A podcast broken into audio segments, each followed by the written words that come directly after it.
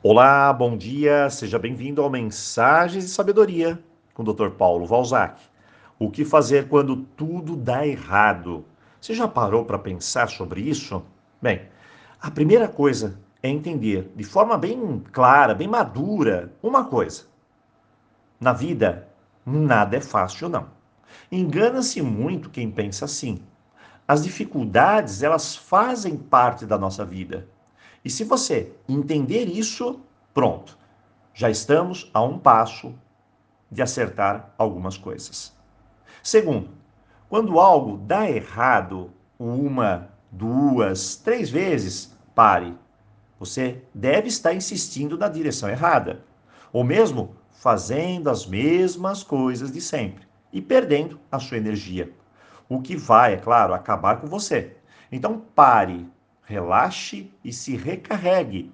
Esse tempo será bom para aprender melhor sobre o que você está vivendo. Terceiro, nós temos duas opções. E você pode escolher. Você pode escolher ser a vítima e dizer que é o destino, que o destino é cruel, que hum, você não tem sorte, que nasceu para sofrer, ou você pode dar a volta por cima e aprender a como saltar esse obstáculo. E essa decisão é simples e é sua. Vítima é aquela pessoa que precisa de uma muleta, ou mesmo é, de pessoas que a carreguem nas costas. Ou mais, aquela pessoa que fez tudo de errado e acredita que, sendo vítima, não terá consequência alguma. Isso é muito infantil. Se colocar no papel de vítima, isso só gera codependência. E, claro, aquela velha mania de tentar controlar ou chantagear emocionalmente as pessoas, que, claro, se torna um tiro pela culatra, pois somente afasta todo mundo. Vítimas se dão bem somente com outras vítimas. O quarto, eu não consigo. Espere, no passado já superamos muitas dificuldades. Como agora você vem falar que não consegue? Hoje, bom, essa dificuldade pode estar sendo um desafio maior. Apenas isso. Eu sempre comparo essas dificuldades com um saltador de obstáculo. Ontem, por exemplo, eu pulei um metro de obstáculo. Hoje eu tenho que pular um obstáculo de um metro e vinte. O que eu vou precisar? Bom, treinamento, força, um jeito diferente de pular. Então, precisamos pensar nisso pensar no diferente. E pare de sabotar dizendo que você não consegue, que se continuar assim tudo vai dar errado na sua vida. Aí é capaz que dê mesmo.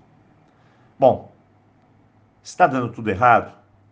Maldição. Ah, quantas pessoas não acreditam em maldição? E quando acreditam nessa besteira, acabam encontrando a desculpa da sua vida. Pare com isso.